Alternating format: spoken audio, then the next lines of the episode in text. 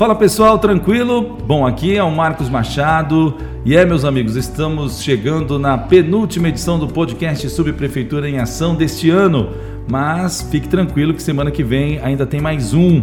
Nessa semana estamos em clima natalino de festas e, claro, mais uma vez chegando com grandes notícias. E como toda semana, a Rádio Primeira está mais uma vez aqui na área continental para trazer tudo o que rolou do outro lado da Ponte dos Barreiros. E pela última vez em 2021, estamos ao lado da nossa vice-prefeita Sandra Conte. Tudo certo, Sandra? Fala, Marcos, tudo bem? Tudo bem, ouvintes? Essa é a minha última participação do ano. Nem parece, voou, né? Piscou, já chegou no bem final rápido, do ano. Né? Muito bom estar aqui de novo. É, ó, não podemos esquecer de uma coisa muito importante, hein? Você ouvinte, antes de começar, não deixe de se inscrever no nosso canal no YouTube e curtir os nossos conteúdos. Também siga a Prefeitura de São Vicente Rádio Primeira na sua plataforma de podcast favorita. Agora chega de enrolação, bora lá porque tá no ar a 37ª edição do podcast Subprefeitura em Ação. Roda a vinheta. Podcast Subprefeitura em Ação. O que acontece na área continental, você fica sabendo por aqui. Bom, a gente citou a Ponte dos Barreiros no início do programa e é sobre ela que iremos falar. Afinal, a Prefeitura vai fechar o ano com quase um terço das obras concluídas. É isso mesmo, Sandra? Você pode explicar para a gente um pouco sobre esse grande avanço? É isso aí, Marcos. É, todo mundo sabe que eu estou acompanhando de perto as obras da ponte e tem notícia boa aí para dar para o pessoal. Inclusive, eu elenquei aqui é, tudo que a gente já chegou até agora nessa obra da ponte. Então eu vou falar para vocês, olha, 31% de conclusão total da obra em 2021. 31% da obra total é muita coisa. É um terço, né? É, muita coisa. Logo, logo a gente vai chegar no nosso final.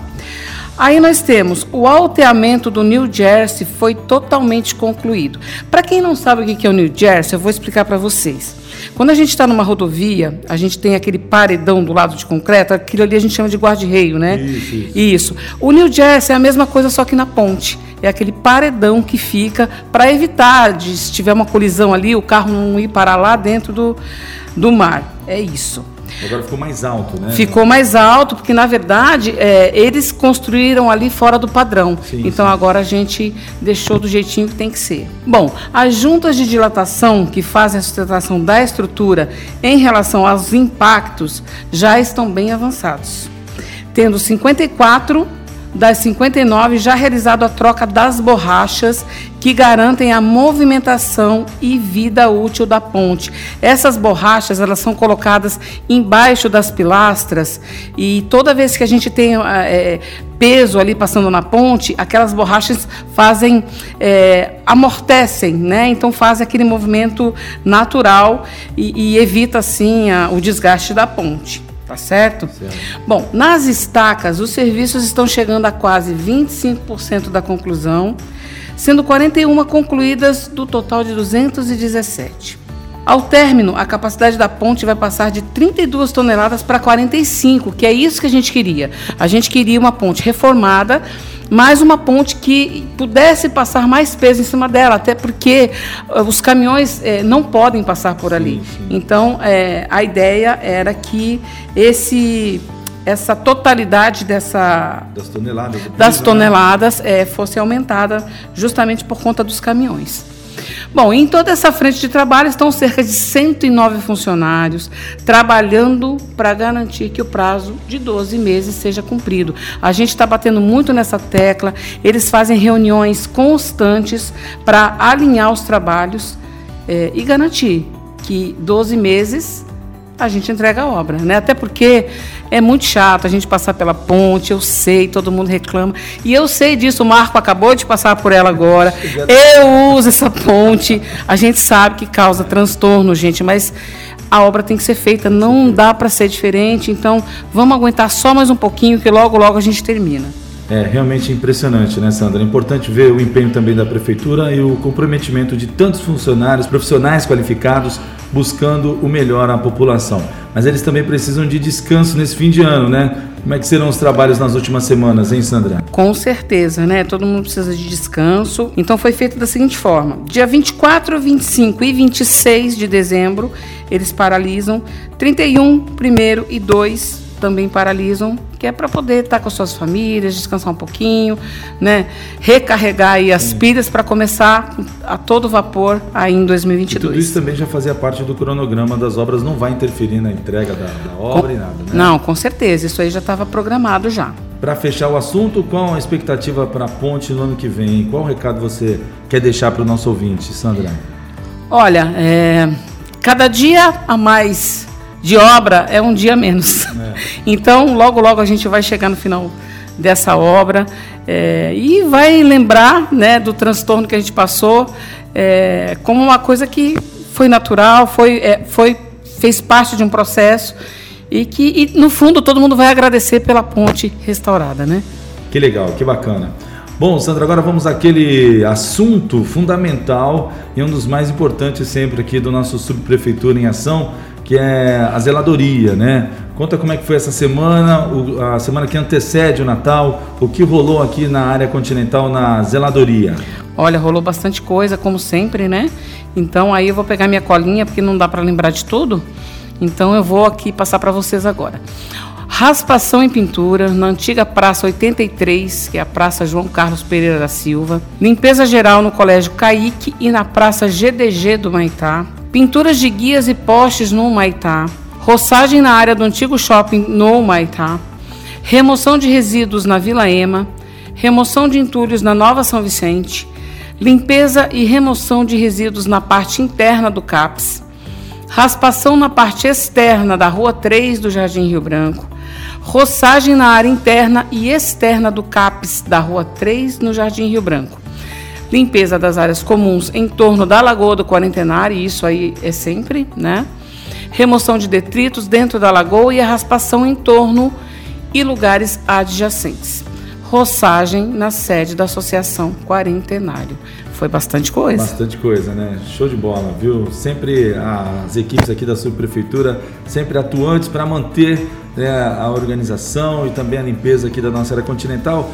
Infelizmente a gente ainda é, precisa falar muito de remoção de entulho aqui, remoção de entulho ali. São descartes irregulares, infelizmente, né, Sandra? E a gente sempre está aqui frisando que a população tem um papel importante né, para não descartar é, principalmente materiais de esses é, resíduos de construção civil em lugares irregulares para também ajudar, né, para manter a, a, área continental limpa. Né? Isso é importante, né? Exatamente. É, é um trabalho em conjunto, né? O poder público tem que fazer o papel dela, mas a comunidade também tem que ajudar a manter, né? Porque senão a gente fica enxugando gelo, é aí, sabe? É, a impressão que a gente tem é que a subprefeitura é, está aqui só para tirar o lixo que as pessoas descartam.